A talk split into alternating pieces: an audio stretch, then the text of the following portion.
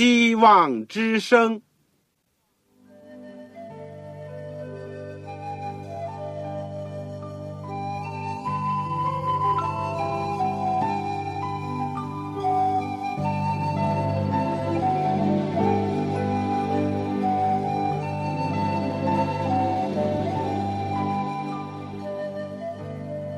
各位听众朋友，各位弟兄姐妹，欢迎您收听信徒培训这个节目。教会的兴旺，不单表现为人数众多，更要求教友的素质好。为了使教会真正达到人丁兴旺，有灵性健壮，希望之声特别为广大的信徒制作了信徒培训这个节目，满足主内同工同道的需要。信徒培训由黄牧师主讲，将有多种课程推出，欢迎弟兄姐妹们踊跃参加。下面我们就把节目时间交给黄牧师。各位亲爱的弟兄姐妹，你们好，欢迎你们收听信徒培训的节目。我们过去这个阶段都是研究保罗书信。就是论救恩的部分，我们一起学习了加勒泰书第一章到第三章的十四节。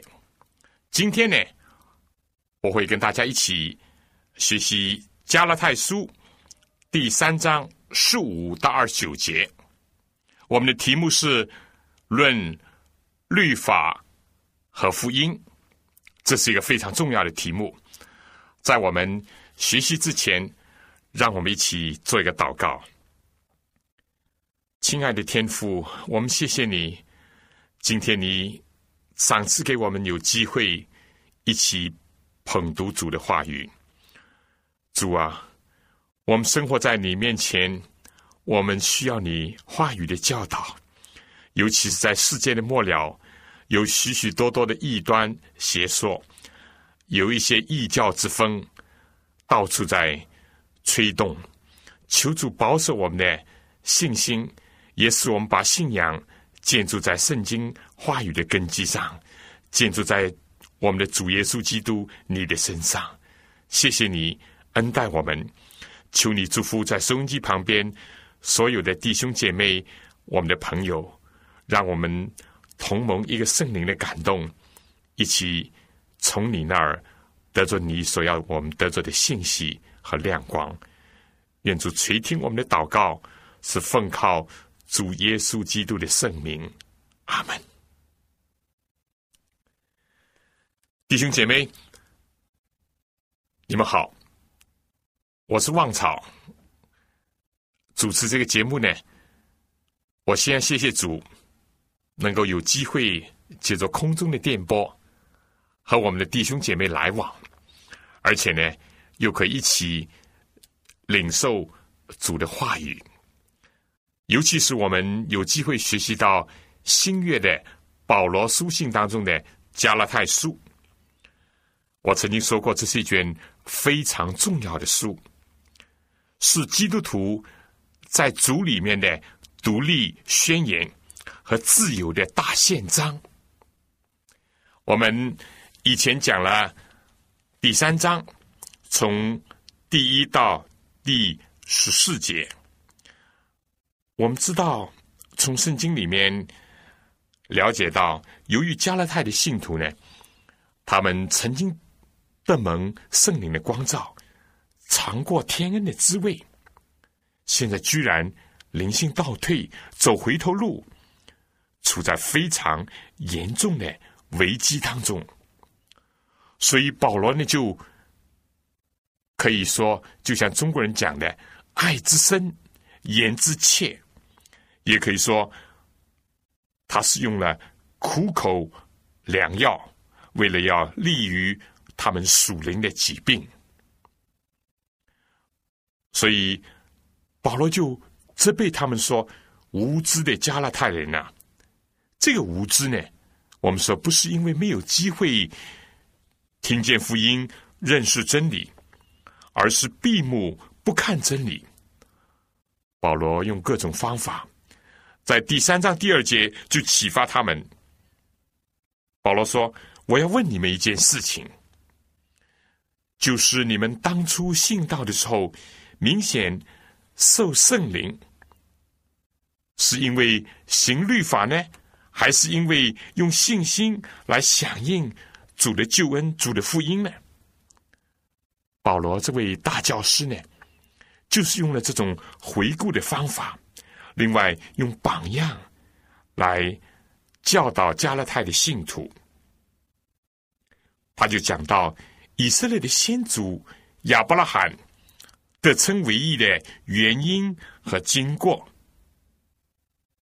保罗呢，又用裸切来论理，说明没有一个人能够靠着守全上帝的律法，在上帝面前能够称义的。更加不要说人还守不全上帝律法，就是守全了，也不能靠着这个在神面前称义。所以保罗就下结论说：如果不能守上帝的律法，甚至于人还违背上帝律法，那么这当然就是罪了。而罪的结果呢，就是死亡。但是可喜的事情，也是可信的。耶稣基督已经来了，也已担当我们的罪，为我们呢成了咒诅，使我们可以得到释放和自由，而且呢还赐给我们永生的应许。只可惜加拉太人呢受了那些假教师的迷惑，也就是让自己的老我的本性。又萌发出来，就是想靠自己的方法来谋求永生，或者是得救的门路。结果呢，就使自己处在灵性的危机当中。今天我要继续的跟大家研究第三章，从十五节开始。我们的经文是从第三章十五节一直是到二十九节。我想你手边如果有圣经的话，请你打开圣经。我顺带讲一讲，如果你非常想学习圣经，而确实又得不到一本圣经，买不到也借不到，请你来信告诉我，我会。想方法给你捎上一本圣经。至于我们通信的这个邮箱呢，是香港邮政总局信箱七六零零号。香港邮政总局信箱七六零零号。你信封上写上“望草收”，“望”就是希望的“望”，潮水的“潮”。当然要写清楚你自己的姓名、地址、邮编号码。我尽量的想方法给你一本圣经。好了，你有圣经，请你打开《加拉太书》新月的保罗书信《加拉太书》第三章十五节开始。这里讲到弟兄们，我且照着人的常话说。虽然是人的文约，若是已经立定了，就没有能够废弃或者是增加的。纵然保罗责备他们无知，但是保罗还是看他们是弟兄。亲爱的同道，这也给我们一个很好的一个启发。纵然我们的弟兄姐妹当中有些人受了迷惑。有些人偏离了正路，但是我们还是应当看他们是我们的兄弟和姐妹。我们不要像该隐那样说：“我岂是看守我弟兄的呢？”箴言二十七章二十三节也给我们一个很好的教训，尤其是给传道的同工。他这里讲：“你要详细知道你羊群的。”景况，留心料理你的牛群。作为一个传道童工，作为一个义工，我们不能不关心羊群的属灵的健康。责备呢，不是目的，最多是一个手段，而挽回、拯救，这才是目的。保罗真不愧是一个好的教师。他这里呢，又用了另外一个方法，就是说用人所已知的。帮助人去领悟那些未知的，用世界上的事情来带领人、启发人去明白天上的事情。我们知道，保罗所处的时代是罗马帝国的时候，罗马法也就是法律呢是非常著名的。在保罗的时代呢，我们知道，在一般的人当中呢。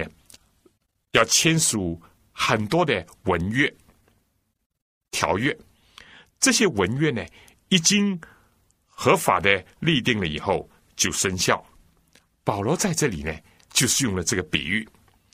他说：“就算是人类律法吧，如果已经立定了呢，双方就不能很轻易的毁约，或者是增删、加点、减一点。”如果有这种情况一出现呢，这个约就作废了。保罗意思说，在这方面你们应当是懂得的，你们是看到、听到，甚至于是经办过这些文约的手续的。那么好了，保罗说，上帝和亚伯拉罕所立的约呢，也是这样。虽然上帝不是人。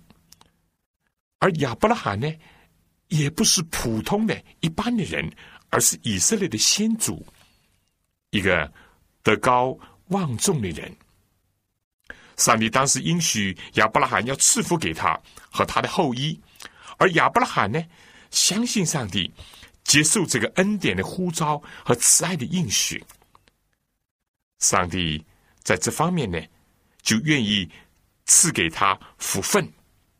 而在亚伯拉罕这方面呢，他因为相信这个，而且接受这个，这样呢，条约就成立了，可以说是一拍即合。如果人的文约都不能轻易的废除，那么上帝和先祖所立的约又怎么能够废弃呢？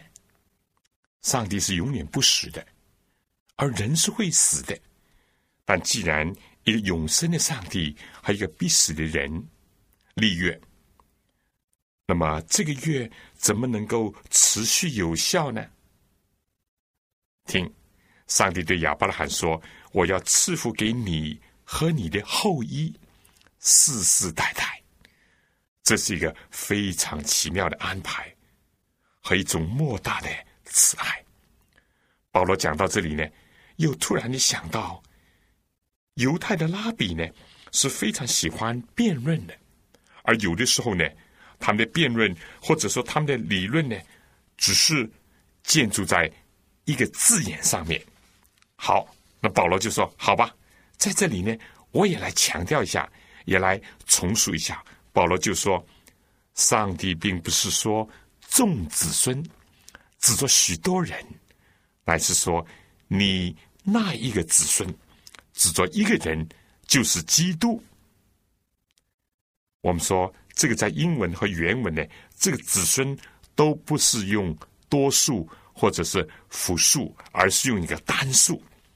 正好像大家熟悉的《创世纪》第三章十五节所记载的，上帝当作撒旦，就是这个蛇的面前呢，宣布了救赎计划。上帝说。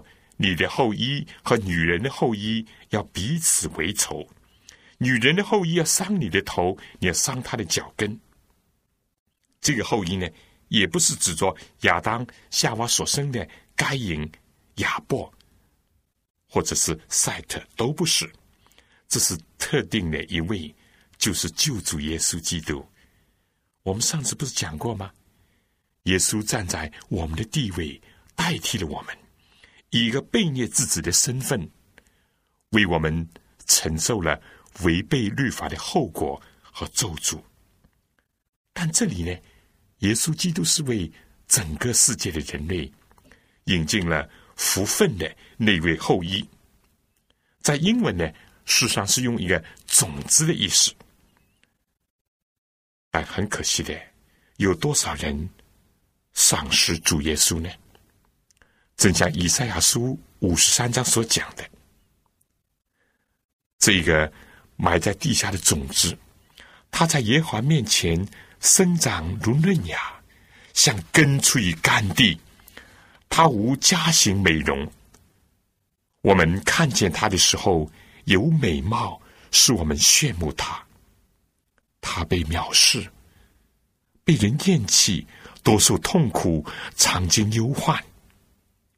但感谢上帝，正像耶稣自己所讲的：“一粒种子，若不落在地里死了，就仍旧是一粒；若是死了，就结出许多的子粒来。”这位后裔。这类种子，生命的种子，是以死亡换取了人类的生命，是以自己的咒诅换得了人类的福分。我们说，保罗只要有机会就高举基督，而且不论他到哪里，他总是离不开以耶稣基督为他信仰的中心，为他传道的中心。正像他在哥林多前书所讲的。我不知道别的，只知道耶稣基督和他定十字架。我想，在我继续讲之前，请大家听一首歌，《骑在生命之道》。是的，主耶稣基督为我们带来奇妙的生命之道。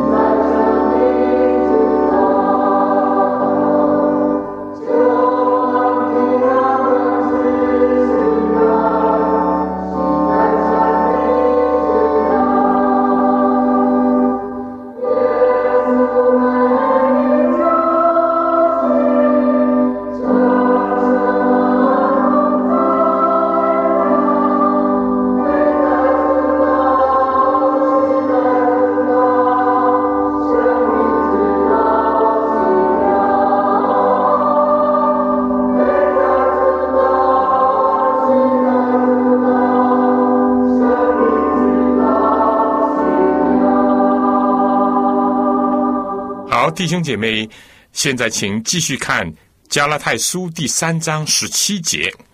这里讲，保罗说：“我是这么说，上帝预先所立的约，不能被那四百三十年以后的律法废掉，将应许归于虚空。这里的约是指着上帝跟亚伯拉罕和他的后裔所立的约。这里所讲的四百三十年呢，大家可以看出埃及记十二章第四十节就知道，这是指着亚伯拉罕的后裔在埃及为奴四百三十年。至终呢，上帝就兴起摩西，带领他们出埃及，就是指着这件事情。而且在离开埃及往应许之地迦南的路上呢，上帝在西奈山颁布了律法，这就是指着这个而讲的。保罗说，这个应许在先，而这里所颁布的律法呢，是在后。在上帝和亚伯拉罕所立的约，也就是新约之后，我们说这新约的初稿呢，可以讲从创世的时候就已经有了，甚至于圣经就是称基督是从创世以来被杀的羔羊，而同样的，这里所讲的律法呢。并不是指着摩西在出埃及在西奈山的时候，我们说刚刚开始有律法，不是的，远在太初就有了。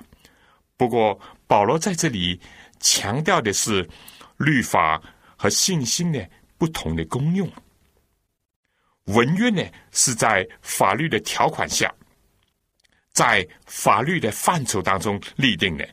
但这个法律和律法的本身呢，只是起一种保护和监督的作用，而它的本身呢，不能为人带来什么。重要呢，是在这个文约的双方，如果甲方应许赐给乙方许许多多的财富，而一方呢，也愿意相信，也愿意接受，那么。这个文约呢就成立了。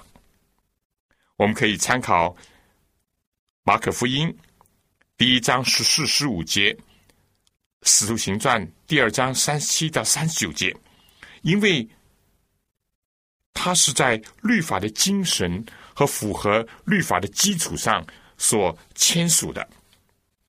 我有的时候呢喜欢用这样一个比喻，就是说。好像一个非常有钱、非常有身份和地位的人，有一天他在街上看到一个孩子，衣衫破烂、脸黄肌瘦，而且孤苦伶仃，甚至从他的脸色上流露出那种慌张不安的神势。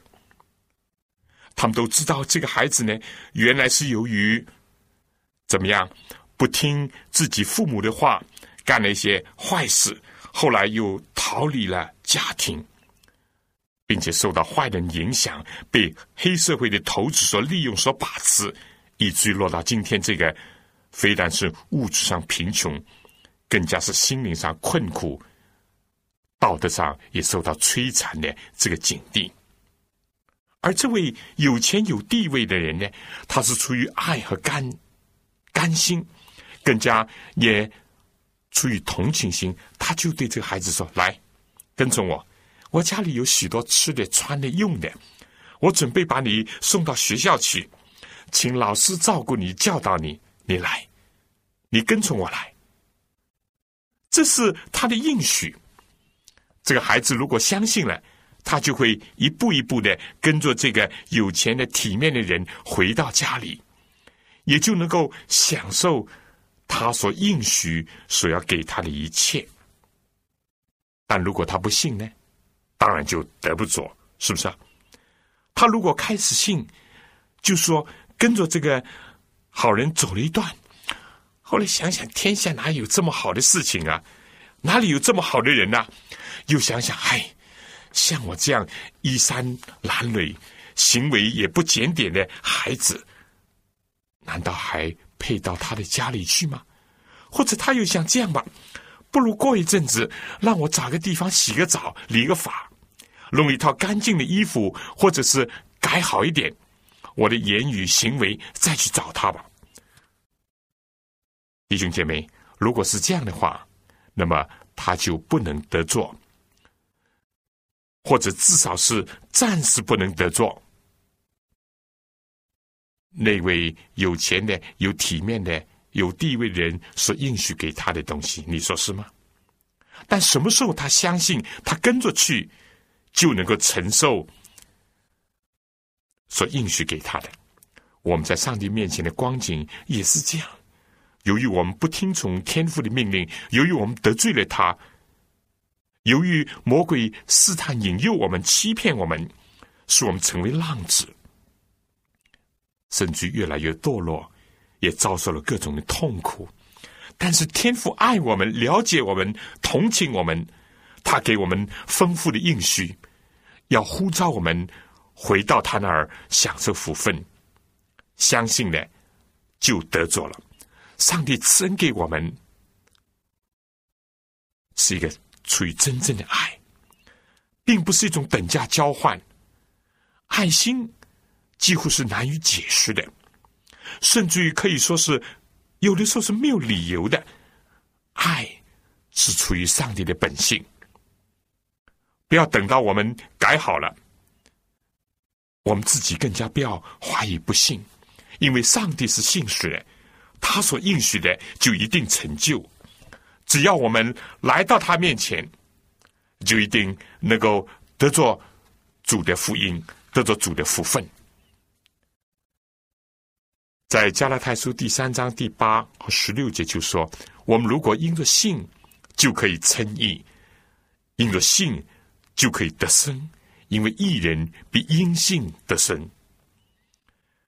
第三章第三节，十四节也讲，因着信就可以得着所应许的圣灵；而第三章二十二节又说，因着信就得着上帝的应许，许许多多的应许，永生的应许，平安的应许，罪恶的赦免的应许，而且能够得胜罪恶的应许和上帝的性情有份的应许，做天国的后世的应许。在危险中得蒙主拯救保护的应许，在困苦患难中有他同在的应许，许许多多。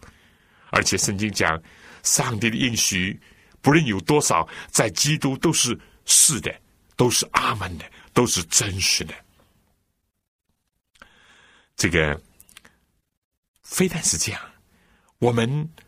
在第三章十八节里面还告诉我们，最终我们因着信，还要得着基业，得着产业，就是天家的丰富。而在这个世界上呢，第三章二十六节说，我们因着信，就可以得着儿子的生命，度儿子一般的生活，就像刚刚所讲的比喻那样，就把它当做养子。当做后世那样来对待他，不是要把他招去做奴隶，甚至还不是做雇工。我们因着信，我们在今生就可以开始度儿子那般的生活。最后，我们再看三章第二十八节，在这里说，在今天这段经文里面，我们还要与所有的信徒呢一起怎么样？合二为一，或者是成为一家，享受团契，上帝和人的团契，人和人的团契，信心，因着上帝的应许，带给我们，真是有何等的福分呐！弟兄姐妹，这是多么好呢？你愿意相信吗？我愿意相信吗？我们相信了，而且顺从主。就一定能够得做。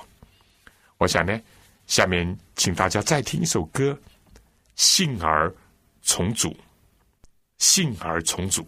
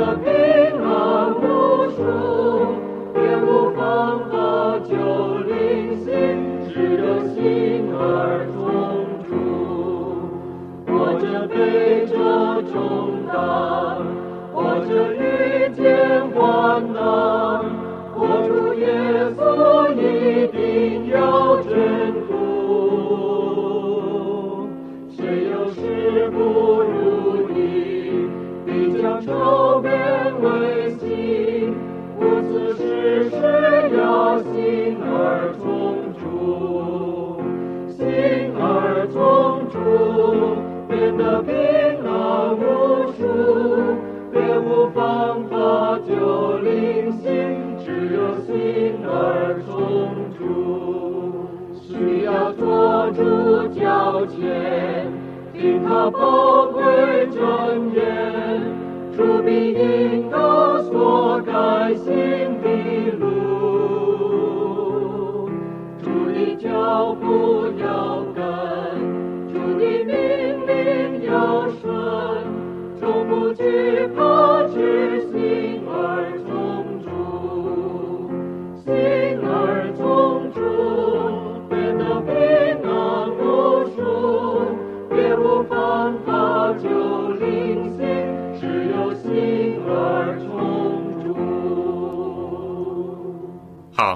弟兄姐妹，在下面的讲解之前，我再说：如果你手边没有圣经，非常想要一本圣经，又没有办法从其他地方得着的话，请你写信来给我。我的通信地址是香港邮政总局信箱七六零零号。香港邮政总局信箱七六零零号。你信封上写“望草收”，望就是希望的望，潮水的潮。当然要写清楚你的姓名、地址和邮编的号码。我会尽快的想方设法为你提供一本圣经，使得你能够更好的学习上帝的话语。好了，我们下面就继续讲。其实保罗在这段经文里面呢，又讨论到另外一个问题。保罗说：“那么这样说来，律法还有什么功用呢？有福音和律法，或者说恩典和真理呢？这个命题在保罗的书信里面，特别是在加勒太书、罗马书里面。”一再的被提到，这个我们说，从不同的角度、不同的层面，保罗多次的要加深我们对这些问题重大的道理的认识。但很可惜，有人误解了圣经的道理，有的时候甚至于可以说是曲解了保罗所讲的。他们说，保罗是提倡废掉律法的。其实呢，你如果仔细的读，根本不是这样。甚至就在加勒泰书，就在这一章第三章二十一节说：“这样，律法是与上帝的应许反对吗？”断乎不是。在英文说，上帝禁止这样说。如果再看加勒泰书的这个放大本，我们说就是罗马人书的话呢？第七章第十二到十四节，保罗讲律法是善的，是属灵的。保罗一方面认识到自己不能遵守律法，有痛苦的一种挣扎，但不像今天有些人，因为自己不能守上的律法，结果呢就把律法就废掉，以为这样呢可以换得平安。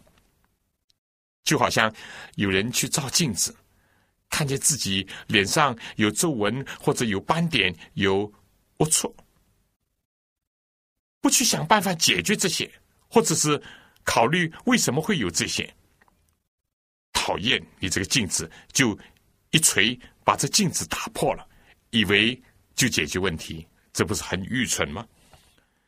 一样的，所以保罗并没有讲律法的本身是和上帝的应许是冲突的，不是这样。保罗一面感到罪在缠绕他，使他不能遵守上帝律法，但是呢，他不恨律法。他说，律法的本身是善的，是属灵的，只是因为自己是属肉体的，有罪性的缘故，才不能和上帝律法相符合。那么，律法的功用是什么呢？我们以前已经提到过了。现在保罗又一次的说，这样说来。律法是为什么而有的呢？他说：“原来是为着过犯天上的律法定罪为罪，在没有律法之前，意思就是说，在没有得到律法的光照之前，或者上帝律法没有宣布之前呢，有罪也不算罪。”罗马书第五章十二节是这样讲的。但有了律法以后，我们知道，我们人类。不仅继续犯罪，而且呢，罪趁着这个诫命还在我们里面发动。有人因为知道自己已经犯罪，已经触犯了法律，结果呢，他想索性就铤而走险，索性就继续犯罪。圣经的论断和人类的经验都告诉我们，这上帝的圣洁呢律法面前，我们。都有一个罪身，都有一个属肉体的心意。我们人都是有罪的，没有一个艺人，也没有一个人能够靠着自己的力量去满足律法的要求，或者去遵循它。不说是这个律法的内在的深刻的含义，就连表面的字句，人都不能守得全。所以，圣经把众人，你我。所有的人都圈在罪里面，但正当人绝望的时候，可以说是四面楚歌的时候，上帝给人一条逃生的路，就是叫我们用信心去接受耶稣基督的救恩。这就是第二十二节所讲的。但圣经把众人都圈在罪里，是所应许的福，因信耶稣基督。归给那因信称义的人。保罗在第二十三节讲，这个因信得救的道理还没有来到之前呢，我们是被看守在律法之下，一直圈到那将来的真道显明出来。这样，律法是我们训蒙的师傅，引我们到基督那里，使我们因信称义。所以呢，律法不单单是指我们有罪，定我们为罪人，更加是催逼我们到主的面前。而且呢，他还是我们一个启蒙的师傅，指点我们迷津。一个人不知道自己有罪恶，怎么会感觉到需要救主呢？不知道自己有病，怎么会去找医生呢？在希腊的时代。有一类的管家，他的唯一的责任呢，就是每一天要把主人的孩子带到学校去，使他在路上安全，而且呢，最后能够到达学校，这个以至于呢，能够接受那里老师的教导。律法的一个功用呢，也就是这样，把人带到基督面前，簇拥到基督面前，而又进一步的，我们再说呢。他也是一个训蒙的师傅。我们知道，在以前没有学校的时候，有所谓私塾的学校。在中国，进学校之前呢，有这个启蒙的教学。我们知道，在世界历史的时期当中呢，也有一个叫启蒙时代，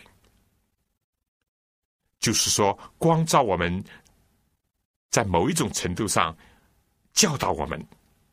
但是呢，最终就是要把我们介绍给大教师，使我们在他的手下受教。对于基督讲来，也就是在耶稣基督的手下受教。我们说，至于这个律法的功用，也好比我们刚才比喻里面所讲的，这个那个孩子，他想到，我如果不信、不跟从那个应许给我这么多福分的这个财主或者体面人的话呢，那么我唯一只能过着一种悲惨流浪的生活，甚至于每况愈下。其次，我们又讲呢，如果到了主人家里以后，当然家有家规，他有很多的言语谈吐、生活作风，甚至思想习惯，都要得到改变，都要符合他所生活的那个光明、美丽、富裕的家庭的一个环境，也要符合和在这个范围里面的人怎么样相处相交，并且学习所有这一切的礼仪等等。你说是吗？这是毫无疑问的。但这个孩子不能够这样想，世上呢也不可能这样做到。如果这个孩子想，我还是留在社会上过着流浪的生活，还在黑社会的控制下，让我自己一点点的改好，行吗？根本没有办法。在撒旦的控制之下，在这个世界罪恶的影响下，在我们自己这种破落的光景之下，我们一点都没有办法。能够改善自己，更加不用说是彻底的改变。唯一的就是离开这一切，响应上帝的呼召，到他面前去得做所应许的，而且在接受他，也就是接受他的话，他的律法所给我们的教导，使我们能够过一种新的生活。所以呢。这里就有一个很重大的问题要讨论了。加勒泰书所讲的律法，那么到底是指着什么律法呢？在我们明白了律法的功用以后，我们必得来到这个问题。因为我们以前讲过，按照圣经来讲，总的呢有两类的律法，就是一类是摩西的译文律法，包括那些献祭的条例啦等等，而且呢，这个。是以这个为主的，但是另外一类呢，就是道德的律法。我们平时所讲的上帝的十诫。问题在这里，在加勒泰书里面，他所讲的律法是指着什么呢？是我们迅猛的师傅呢，还是什么呢？这个问题在一千八百八十八年，在我们教会当中呢，争论的很厉害。在这之前呢，多数的教会领袖呢都主张，这里所讲的律法是指着摩西的译文律法，就指着那些以献祭的条例为主的这套律法。他只是隐隐约约的把救赎的计划呢教导我们，献祭也就是使我们想到将要来到世界的救主耶稣基督为我们牺牲，而当耶稣基督来了以后呢，这个律法就作废了，就停止了。所以，像保罗这里所讲的，但这因信得救的理既然来到，我们从此就不在师傅的手下了。到底是不是这样呢？我们如果把圣经研究再深入一点，我们就会发现，加拉太书所讲的律法，不单单是指着摩西的译文律法，而也是甚至于更主要的是指着上帝的道德的律法。译文的律法。固然也有刚才我们所提到的一些功用，让人想起自己的罪了，叫人去献祭了。当献祭的时候呢，就自然的想到要仰望将来要来到的救主了。但上帝的实诫和道德律，在这几方面的功用呢，就更加明显。上帝的律法每一天都在催迫我们，知道自己是犯罪。违背律法，而且让我们心灵痛苦不安，结果呢，就让我们去寻求解救，去寻找救主，甚至于把我们带到救主的面前去。如果一个人愿意接受这个指引的话呢，他就开始会学到有关天国的生活原理。我们说，在公元一八八八年。基督福临安息日会全球总会在这个 Minneapolis 开会的地方呢，这两派争论的非常的厉害。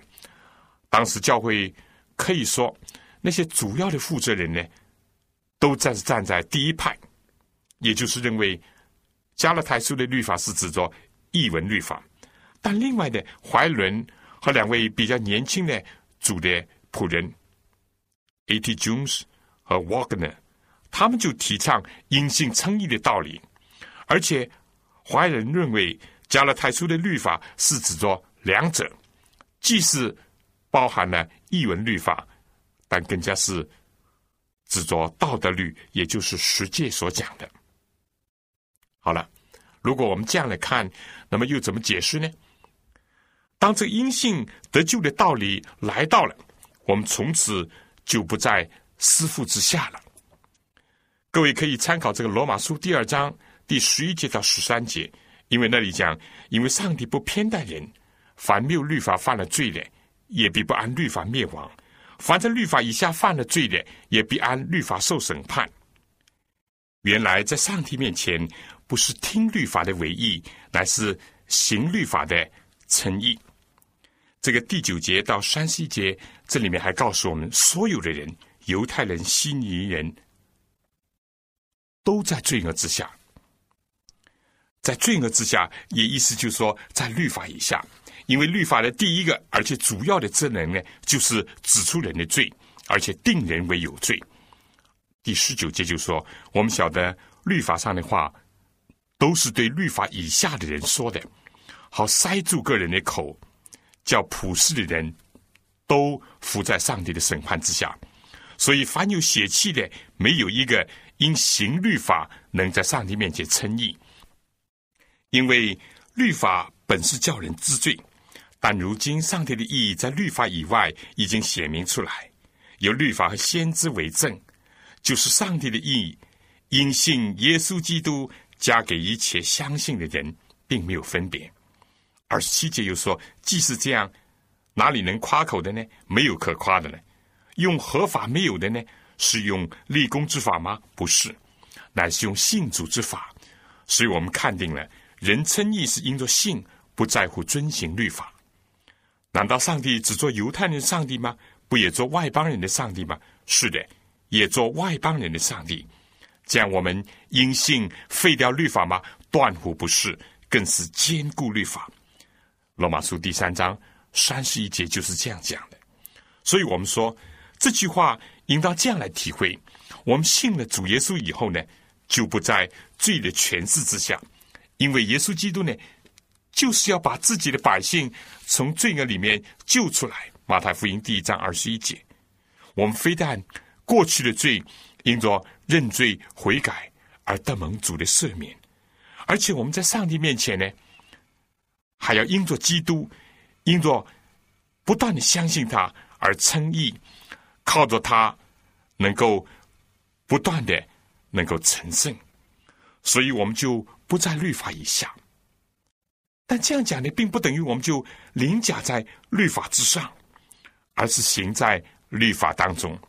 因为遵行上的律法跟律法没有抵触，那么律法就不能指控你有罪，也不在他的定罪的这个证能之下。这点是很清楚的。对一个不触犯律法，而他所做的也是律法所不禁止的人，这个律法对他好像是不存在。你说是不是？我们以前已经讲过了，律法有一个功用，就是在让人知罪以后呢，把他带到基督面前。但我们现在非但已经到了基督面前，而而且已经在基督里面，律法定罪的这个证能呢就没有了。所以，圣经一再讲，人如果在基督里面呢，就不犯罪；但什么时候我们离开基督，或者不在基督里面，我们就会犯罪。一犯罪呢，就会受到律法的指责。第三章二十六节这里就讲：所以你们因信基督耶稣都是上帝的儿子，我们就不再是。罪奴了，我们都是上帝的儿女了，都能够得享真理里面的自由了。你说这是多么的好呢？所以，我想在讲解下面之前，我请大家听一首歌，《信靠耶稣》。